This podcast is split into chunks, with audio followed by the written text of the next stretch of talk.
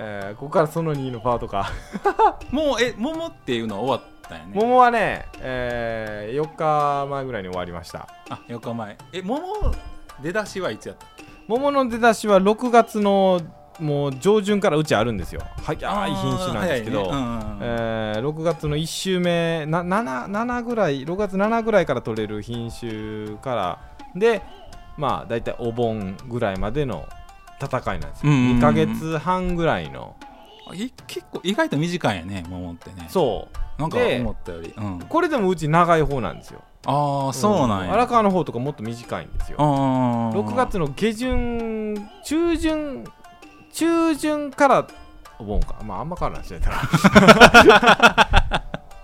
けど僕あの品種ちょっと増やした方がいいな後ろでもあった方がいいなっていうんで今はもう9月頭ぐらいまで取れる品種の方を今植えてます、そうな、うんん、あのこれは和歌山県初の品種が多いです。おお僕もどうななるかちょっとわからんねやけれども、うんうんうんまあ、実験で何品種かをあのリスク分散しながら植えてそう品種コレクターみたいになってるとこもあるんですけどどどうなるか分からへん。桃の需要ってでも結構すごいよね。なんかいや今年ねね。思ったんやけど。あのね僕思うにあー他の作ってる人にもあれやけれども その果物のポテンシャルっていう意味合いで多分いちご桃まあぶどうか。ぶどうっていうかまあシャインマスカットああ多分ここトップ3ぐらいだと思うんですよ僕。そうまあ。まあまあだって手前味噌のとこもあるけど、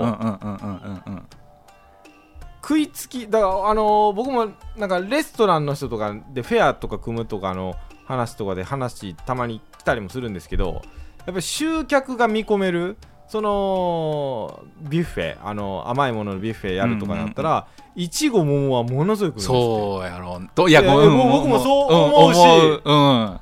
わーいちごだわー桃だってそう、なって。うんうんうん。でお同じこと言われた。ぶどうやったらシャインフェスタみたいな感じのを見せてやったらだいぶ来るっていうんで。あー。うん。まあ、ぶどうも、まあ、ぶどうでも来るやろし、僕は好きな果物、実はぶどうっていうの。は あるんやけど、いやでもそれ確かに9月までありがたいねその桃好きな人にとやったやろうからな、やろうかなって、う今、まあ、計画立ててるんですけど、まあ、今植えてる段階ですよ。でもなイメージ的にこの奥手っていうか、はい。に行くほど美味しくなるんかな。基本的にはそうです。ねだかいからなる果物でも基本的にそうですよ。だね、うん。うん。あの、いちごでもそうなんちゃうかな。花咲いてからなってる期間長いから、基本的に美味しなるじゃないですか。一般の人伝わりにくいけど。考えたらそうやなってなるんですけど。あそういう意味では楽しみやね。うん。だからまあ今売り切れになったんですけどやっぱお客さん来るんで、売り切れてんだけどないなあの来てくれる人多いしタフゲンナンバーとかも来るから、うんうんうんうんあの これはほんまに作らなまずいなって ほんまに今までで一番思ってるんですけど、まあ今年のそうやねその話やねあのねえーっとスタートした時はまあ別に普通に行っててまあポケットマルチェとかも今年活用しながらで桃販売していったらええなと思ってまあまあポケットマルチェでも順調に割といけてまあ良かったんですよ、うんうんでポケットマルチェに最初買うてくれてたお客さんが結構このラジオリスナーなんですよ。ほんまに感うん感謝やっぱり感謝やるべきやなラジで。ほんまにララジオリスナーの方だからあのねあの名前とか見たらあこの人多分リスナー あリスナーリスナー。そうか送り状でな。メッセージも見たらあの いつも夜の農家聞かせていただいておりますつってあの楽しみにしておりますももとか言われててああありがとうございますっていうケースが結構多かったんですけどまあ勢いよくいってて、まあ、ポケットマルシェでもランキングの方上がったりとかしててまあまあうん。ええわええわと思ったんですよ和製の時期はでえーっとね梅雨に入っていくんですけど今年の梅雨が非常に長かったんですよ、長かったしあれやね。もうずっと雨やもんね。ずっと雨でしかもずっときつい雨なんですよ。そうね。風きつかったでしょ今年。風も強いし。台風みたいなのあったでしょ。暴風警報2回出たんだ確か。えーっとねあのえこれ台風ちゃんっっていう日多かったんでいやいやもうそうなんです。わわかりますよね。いやいやうちのちょっと実はハウスもちょっと被害あって、えーそうですよね、うんまさかねこの時期にっていうかこの でしょ？梅雨時期に梅雨時期に。台風も来てないのになんでこんな風強いんやっていう。そうそうそうそうそう、うん雨ゴ風ーゴーって言ってたじゃないですうんか、うんあれは僕も眠れなかったですね。聞こえるから、うんうんでその時って桃の主軸となる、まあ、桃の品種ってそんなに知られてなくても白鳳って桃は、まあ、聞いたことある人は多いと思うんですけど、一番ね。うん、主力ねまあ、和歌山県では一番生産量も多い、品種なんですけど白鳳。あ非常に美味しいジュースみたいな桃なんですけど、えー白鳳の収穫初日の時がそのもう豪雨のもうあの一番きつい時のと丸かぶりだったんですよ、で収穫したらですね9割 B 品ねえ。収穫したんですものよの9割。9割9割。9割か。で僕もこの仕事やっててええんかなとかもいろいろ考えましたね。9割 B 品9割 B 品やしその B 品にまでいかんもんもまあ予算予算あったんやな。多分ねうんあったやろうし。もう傷もんばっかり。傷もんばっかりやしもうこれやったらもう明日になったら腐ってるっていうものがすごいあったんですね。うんうんうんうんうんあーこれは何のこっちゃわからんなーと思ってで僕まあ収穫した桃の選果作業をやるんですけどこんなん選果するっても箱詰めするにも何を言ったら箱詰めんねんっていう状況になりましてで傷物でもいいからお客さんちょうだいっていうような人も、まあ、いるんですけど送ったらやっぱ腐ってるんですよ。ああもう翌日にはもう腐ってもるう桃って足早いんでまあいちごでもそうね。いやいやわかるわ感覚でしょうけどかる。うんこれは何になるんだと思ってでまあしゃあなしもうもう20分ぐらいボーっと座っててでもう思いついたのがツイッターだったんでツイッターにあの、えー白えー豪雨被害でまあ桃の9割が B 品となってあの白鳳の収穫初日分です。収穫初日分の、白鳳が9割 B 品となってしまいましたと、あうんのお願いすることはどうかあの輸送にも耐えられないので直売所に直接買いに来ていただけたらありがたいですっていうふうにツイートしたんですよ、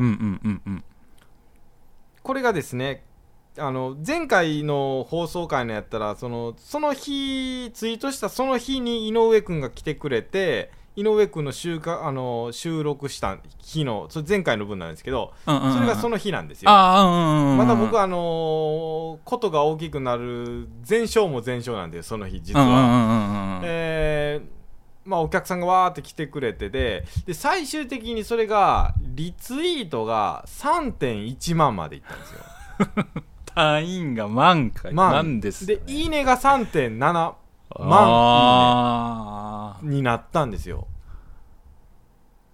そう。でその日のツイートをその日のツイートのあのーえっと日本のその日のツイートのあの拡散力のんであの第16位までいった。ええそうなん？そうなんですよ。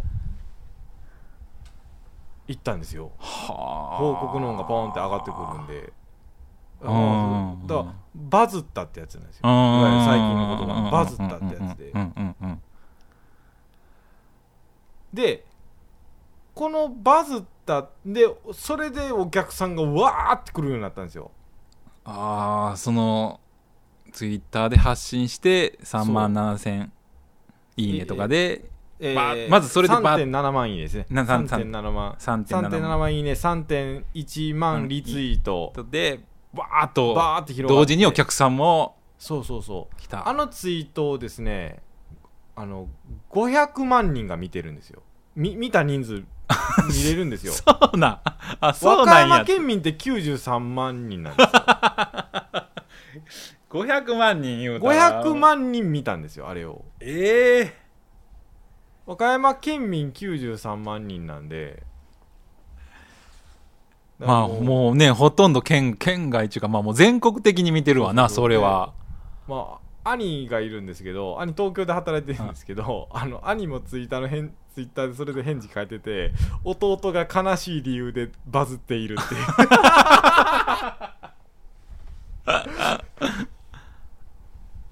たらまあブワーってお客さん来ましてやっぱ若い人多いんですよツイッターのそうあなんで。あまあそうだろうね。20代30代ですね僕より年下の人うん。もようさん来てうんで桃好きであの9歳と思って買いに来ましたっていうことで。うわーってなってほいでもう行列ができたんですようちの店前に。ああそうな行ん列ができました。もう列整列させなまずっていうことになって。だからもう午前中で B 品なくなるんですよ。うもう午ん前でも10時ぐらいになくなる。それでも用意できできるできないできないかったんちゃうん？できない。だからもう後半ひたすら謝るんです。すいません。ないないないんですよって。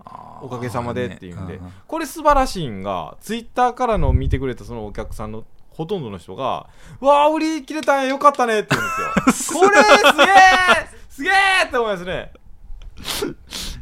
そうながっかりして帰るんじゃなくて。ないんですよ。これはなんなんだこれはって思いましたけどそういう世界もあるんやね。ああるあるんですよ。そういう世界があるんですよ。まあ僕は実体験なんで、うん。でえーっとそういう日が連日続きましてまあ影響はずっとまあそのまま続いてるんですけど若い人の騒動うは。んまあ特にそのつぶやいてからのその日よりもその翌日の方がバーって来ててで、え1週間から10日ぐらいはちょっと本当にバーっていう日が続いてたんですね。でそのツイートからが6日5日ぐらい経った時かな。5日ぐらい経った時あの MBS から電話がかかってきたんですよ、うんうんそうだね。そうなんですよ。MBS MBS あのえっ、と全国の聞いてる人は分からないですけどまあ関西の TBS 系列あそうそうそうね。MBS はい毎日放送なんですけどあのーから連絡来てその夕方にやっている番組のミントうんうんそう。から連絡来ましてあのツイッターのが非常に話題になっててお客様が多く来られててあの9歳でっていう流れがあのちょっと取り上げたいっていうことになってびっくりしたんですよ僕も。そうやろうね。そうやろうめちゃくちゃびっくりしたんねですよ。いやミントはでかいよ。ミントはでかい、ね。ミントはでかい。ごめんやけどなんかねそうミントはでかいんでですよ。かい番組に取り上げられるって。そう。であー分かりました。で僕その時にとにかくお客さん断ってたんですよもう。ないからもの、うん。だって共同選果場じゃないんで、うんうんうんその20件30件そうそうね。の集まったじゃなくて、うんうんうん1軒の農家のでの売ってるんでよう足らんので電話を受けた時にあのうちとこは十分助かってるんで他の農家さんをどうか助けてくださいっていうメッセージを合わせてならお受けします。それを放送するってことだったらお受けしますって言ったんですよ。けどこれはカッコつけてはなくてほんまにこれ以上来られたら大変やってなったんで。まあうんうん。あでももうねいいなかっこいいいないやかっこええカやん。ッコつけてないんですよ。僕だったら受けますって言ったんですよ。もうそれはもう自分のとこ来すぎても困るから、ないもん。断らなしゃあないもん、ん。でそしたらあの企画組みますわってなってあのまさか僕メインのあの大吉アナっていうメインのアナウンサーが そうそうそうそう。来たんがえーってなったんですけどまあまあ関西の人か分かんないですけどメインのアナウンサそうなんや人が来てねーでまあ撮影の回っていってででまああのー密着してもらって桃を食べていただいて「うわ甘い!」とか言ってくれてってなるとですねあのー、2府4県から一気にやってくるっていうああうんうん。で今度は年齢層が高いですあーあテレビこう見そうそうそう。夕方のテレビ番組を見てる方なんでやっぱまあマダム層ですよ。多いんですよ。そう。もうじゃあその放送された翌日？そう翌日かから。翌日からもう放送終わった瞬間から電話がずっと鳴ってるんですよ。そうなずっと鳴る。ずっと鳴る。ずっとなるん僕そこでメッセージであのーえーっとまあお客さんがあの多いっていうのもあったからあの、えーまあそれは言わなかったんやけどまあまああのじ私ところは十分恩恵得てるんで他の発信とかあのそんなされてないですけどきっと農家さんは苦労されてるんでそうなのね。お近くの農家さんを助けていただけたらと思いますっていうことを言ったんですね。でまあでこれはもう話あれやけどもこのねバズった流れって他の農家さんも実はああいう感じのツイートしてるんですけどあのーそんなにリツイートがついてないんですよ。似たようなタイプ。なんで僕がこれなんでこんなにわーってなったんだろうってなったらこのラジオラジオがあるからね。そうなんですよ。から。ほとんどあの最初のリツイートの200ぐらい。最初に反応して最初のコメントバーって書いてくれてるほどの最初のリツイートが全部このラジオリスナーなんですあつまり全国の農家な農家さんなんです。あーはいはいはい。このラジオ聞いてる。ラジオ聞いてるね。そう。うん。だからこのラジオを聞いてる全国の農家さんがあ夜の農家の公平困ってるっていうことでリツイートしてったんですよ。でその人たちのそれぞれの人の一般の人にも渡っていってであのリツイートが最初の時点でバーってついてるから、まあ、拡散しやすい状況がそと整っててそうやね。しやすなる。あそうやね。最初の時って押しにくいじゃないですか。そうそうそうそう。うんうんうんうんで最初のリツイートが皆さんそのコメント付きのリツイートなんですよ。自分のコメントもついた状態であのあの私がお世話になってるあのうん私がね。励まして、うんあのなんかうんラジオ聞いて励まされてる農家さんが困っているとかに励ますようなこともな と思うんやけれどもでだからそうラジオやってたから起きたムーブメントだったんですよ。こんななんかアホみたいなこと言って続けてた内容がこんなことになるら思ってないんですけどなんか点と点がつながったんですよ。そういうことやったんや。そういう流れでそうよね。だって結構やっぱそういうなんか発信してる人って確かにそれはおるわね。おるプラスそうかこのラジオリスナーがそうなんですよ。っていうことか。ただメディアではそれを言わないんですよ。メディアはラジオのって僕一応これ全週全メディアに関するところでラジオでねラジオでねってこと 毎回説明してるんですけどあのね使いにくいみたいなんですよ。あーまあラジオラジオの、ねうんブレるみたいでうん。本筋の取り上げたいところから。だから全く取り上げられてないんですけど僕のこのムーブメントが起きたのはもう100%あの原因原因というかもうあそうなったのはラジオリスナーのおかげだったんですよ。うーん。でそれ分かってたから僕 MBS の放送の中でなんとかラジオリスナーだけが分かるそう。だあ気分かった。気づきました？気づきました？あれ。あれようでもそうそう。あのれ使われるコメントをね狙って狙ってギリギリのとこついたんですよ。あそうなえっとねなえあれもう頼み込んだかなと思ってね。頼むね頼む頼むね頼む頼む頼む あれね僕僕もはっきり忘教えてもらったけどもまあラジオリスナーへの感謝なんですね。もうあるのは。けど使ってもらえるコメントっていうことで僕はなんとか途絶えさせないようにっていう途絶えさせっていう言葉をなんとか使ってもらおうと狙ったんですよ。いけたんですよ。そうなんや。いやでもあれ見てあちょっと嬉しくなった。多分多分自分も嬉しくなったんやけど。気づきました？気づいた気づいた、そうだ気づくに決まってるやないか。こんだけやっとって。そうそう。でだから自分も嬉しくなったから多分ラジオリスナーもまあ近畿圏内でねミント見てる人は多分嬉しくなったやろなって思った。あれは。で、あのそう僕もメッセージ何,、うん。何個か届いてあのーすっげえ真面目なこと言ってんのに大笑いになって 言いよったって思って。うんそうやな。そうあのロザンのあの宇治原の相方すがちゃんがなんかうなずいてるんですよ真面目に。途絶えさせない。えーあの今の農業を途絶えさせないようにどうか支援していただけたらっていうコメントだったんですけど、まあ、すがちゃんは真面目にうなずいてるんだけど僕はもうか明らかにそれしか考えてない。途絶えさせんじゃねえぞのワンフレーズをなんとか使ってもらおうっていうんで。あれってもう知らんかったん？使っどこが使われてるとかって分からへんよねやっぱりけど事前に使ってもらえないなあそれよかったなほんまに。だから僕なりのラジオリスナーへの感謝を隠れた形でやったんですよ。でまあ他の農家さんへの支援でっていうことになっててお客さんが来た。マダム層のが増えた、うんうんうんうん。ツイッター層マダム層、えー来る人はっきり分かります。ああそうなんおお客さんどっちで情報来たんかなっていうのははっきり分かります。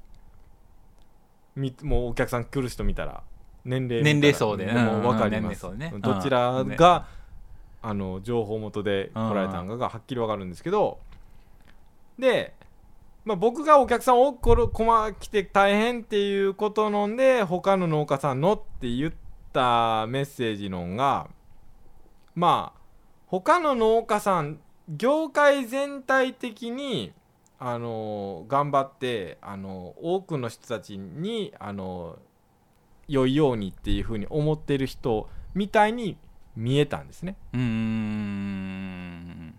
あの映像上では、うんうんうんうん。他の農家さんどうか助けてほしいっていう、あのまあ男気じゃないですか。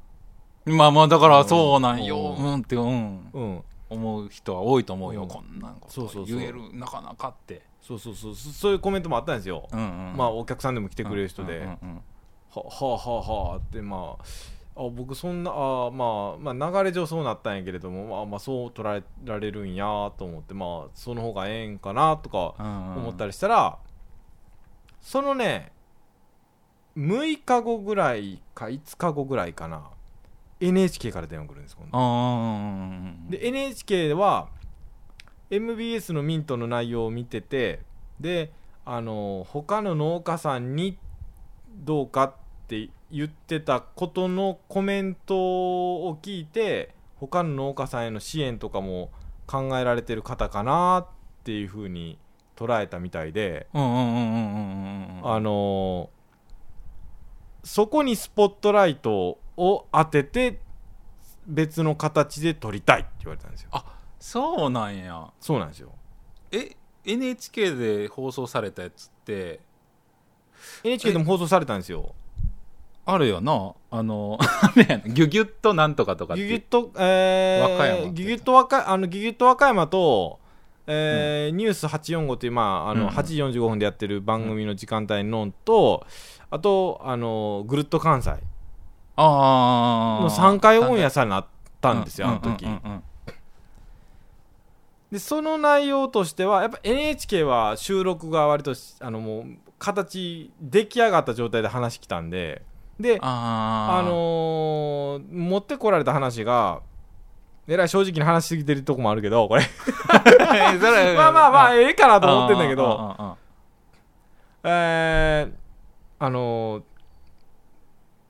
えーこのツイッターでバズっててお客さんが多く来るっていう流れになっててでそのツイッターでのこの経験とかのノウハウなりを他の農家さんに伝えたりああーったんわかりあます？の あのね覚えてあ思い出したごめん。なんか僕講なん演にか講師してたよね。講師してたでしょ？なんかあのエプロン着て。そうそうそうそう、エプロン、スーツにエプロンという、なんだそれっていう。他の農家さんへの応援とか、他の農家さんへの、なんかあの、まあ、伝えるなりっていうような絵を撮りたいってなったんですよ。ああそうなんええほしたらごめんなさいあれえーっとその公演して公演をセッティングしたのは NHK ってこと？えっ、と、NHK のその内容からがなってて、で、僕、あの、4H にも属してるんですようんうんうんうん。県がやっている若手農家の集いのやつ。あれ 4H。4H で、まあ、ロゴマーク作りとかの話がちょっとあってて、僕、うんロゴマーク作ってるんで、あの、他の農家さんにロゴマーク作りについてどうやってったらいいんかなっていうふうに聞かれてたんで、あ、僕それなんか調べてきますわ。僕もなんかそういうのやったことあったんで、本とか買ったんでっていうんで、あの、次集まるときに僕は話しますわ。あっていう流れがあったんですよだよねだから構図的になんか前出て話すほどでもないけど、まあまあみんなに言うっていう場面はあったんですよ。うんそれ8月やったんかな、ほんまは収録日7月の27とかやったんですよ。もうその日がどうしても放送間に合うのがそこってなったんなんで、でああそうなんや。じゃあもう僕ん県の方に連絡入れて 4H の県の担当の方に「ごめんあのー、こうこうこうでこうでごめん日にち早めるとかできへん。意味わからんけどお願い」って頼んだら「ああまあもうまあまあまあわかりましたよ」って言うんで場場所も借りてくれてで他の農家さんにも「こうこうこうなんですよ」って言うんででほんま農家さんやったら晩の時間帯じゃないですか。NHK の収録の時間があのもう6時までってなってたんで、ごめん5時半に来てくれ。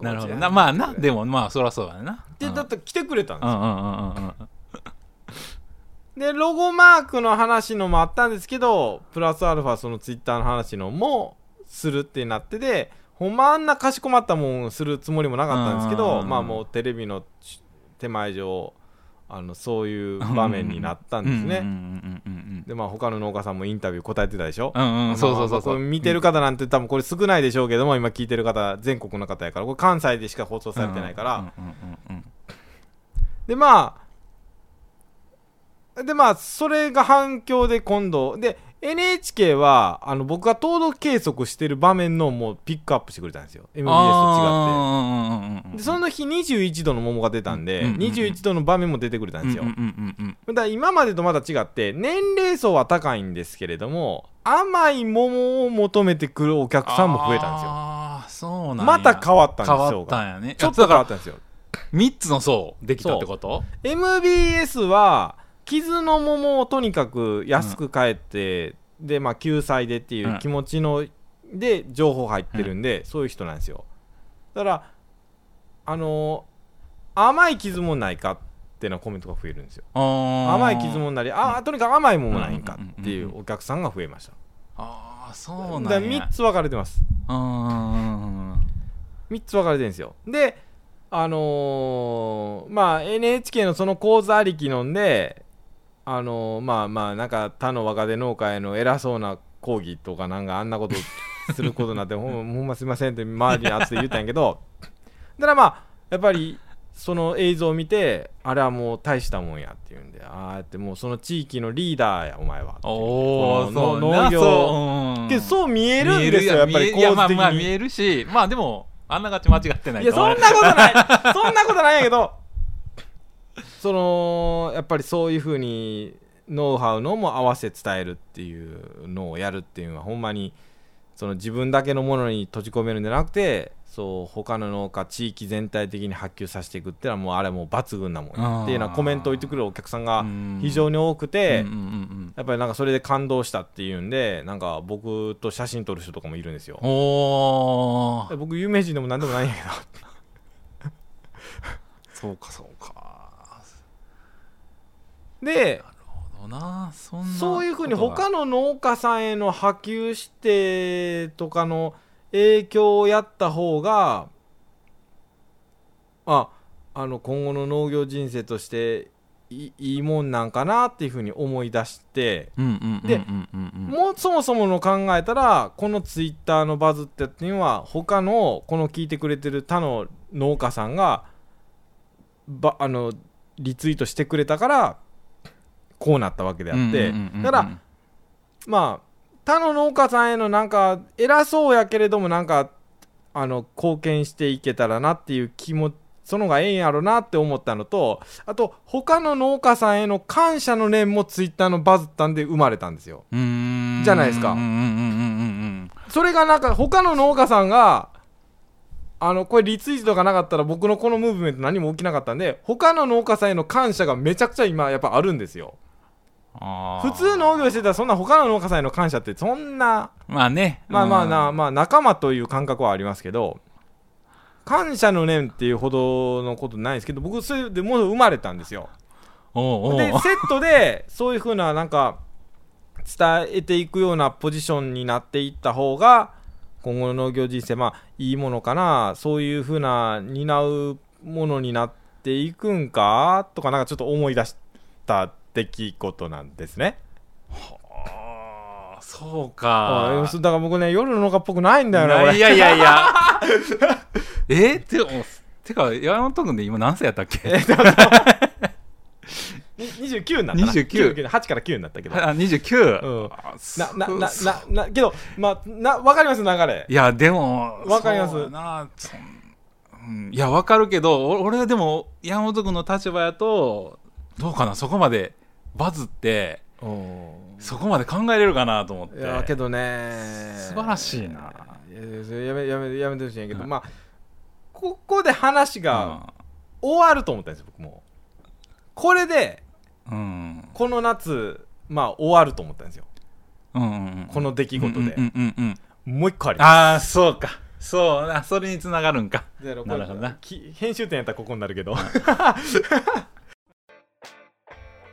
夜の農家では皆様からのメッセージお待ちしております。メールは夜の農家アットマーク Gmail.com ローマ字で夜の農家。ツイッターではハッシュタグ夜の農家。ひらがなで夜の農家です。ふつおた途絶えさせんじゃねえぞなど随時募集しております。皆様からのお言葉待ってるよーん。ツイッターってラジオだ。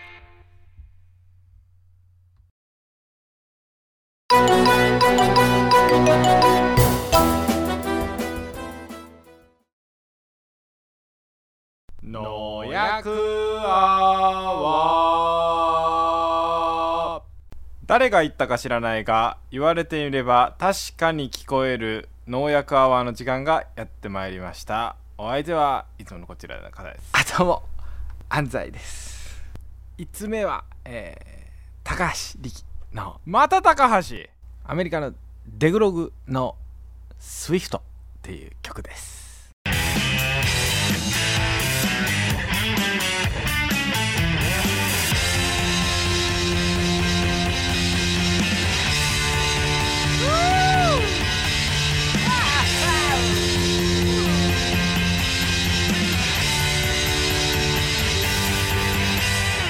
オルトラン。あーあーオルトラね。あー。手ぬぐいを差し上げましょう。つるちゃん僕もレビューと評価が欲しいです。